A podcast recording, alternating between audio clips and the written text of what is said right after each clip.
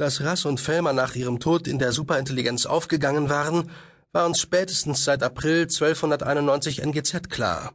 Als es die beiden gemeinsam mit anderen paranormal Begabten kurzzeitig freigesetzt hatte, damit sie im Kessel von Daglausch und Salmengeest zur Unterstützung der Superintelligenz eingreifen konnten.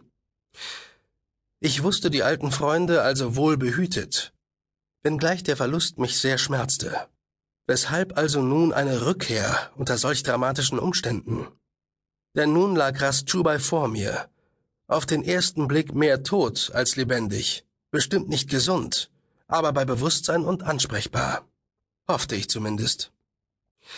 Ich bin Daras, sagte ich und suchte nach weiteren Worten. Jetzt wird alles gut. Nein, das klang abgedroschen und entsprach keineswegs der Wahrheit. Ich wusste nicht einmal, wieso er zurückgekehrt war. Wieso es ihn zu uns geschickt hatte, was die Superintelligenz mit ihm vorhatte. Sollte er uns lediglich eine Nachricht überbringen und würde dann wieder zu ihr zurückkehren? Oder hatte sie vorgesehen, dass er länger bei uns blieb, vielleicht sogar für immer? Ich wusste es nicht, und ich durfte ihm keine Versprechungen machen, die ich nicht halten konnte. Ich konnte ihm keine Erlösung verheißen, nicht einmal Hilfe. Aber vielleicht konnte ich ihm ein wenig Trost spenden, ihm zumindest zeigen, dass ich für ihn da war. Wie kann ich dir helfen? Was kann ich für dich tun? Du hast mich gesucht? Einen Moment lang schien er nicht zu verstehen, was ich gesagt hatte. Er sah weiterhin in meine Richtung, doch sein Blick schien durch mich zu gleiten, als sei ich gar nicht vorhanden. Dann setzte er sich abrupt auf. Ich musste mich zusammenreißen, um nicht vor der plötzlichen Bewegung zurückzuschrecken. Perry? fragte er ungläubig. Bist du es wirklich? Du bist also doch hier. Du bist gekommen. Wir haben schon nicht mehr damit gerechnet. Wir? Also hatte ich es tatsächlich mit einem Konzept zu tun. Natürlich, Ras, antwortete ich sanft. Du hast schließlich nach mir gefragt. Ich bin sofort gekommen, als man mir mitgeteilt hat, dass du wieder bei Bewusstsein bist.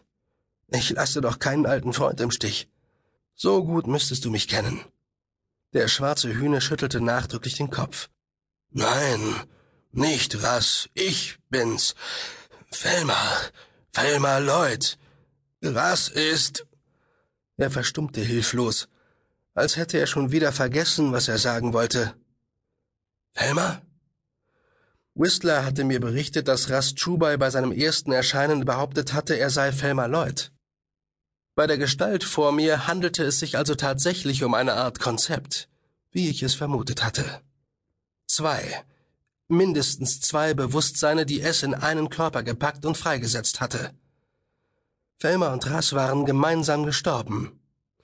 Da schien es nur logisch, dass sie auch gemeinsam materialisierten. Andererseits, was war bei einer Superintelligenz schon logisch, gerade bei einer wie es? Und warum sollte es nun damit anfangen, früher aufgenommene Bewusstseine wieder freizusetzen? Was steckte dahinter?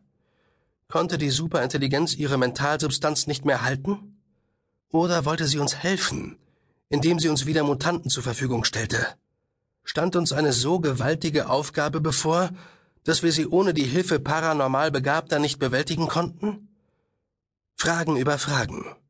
Aber keine einzige Antwort. Noch nicht.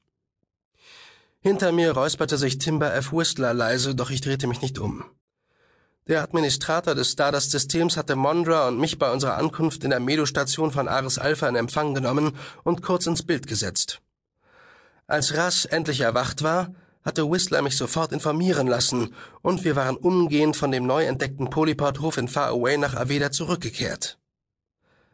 Barry, sagte Felmer Lloyd im Körper von Ras Chubai, wir müssen zu S. Hilflos sah er mich an. Dann schloss er die Augen und sein Oberkörper erschlaffte, als hätte man jede Spannung aus ihm gezogen. Er fiel zurück auf das Medobett.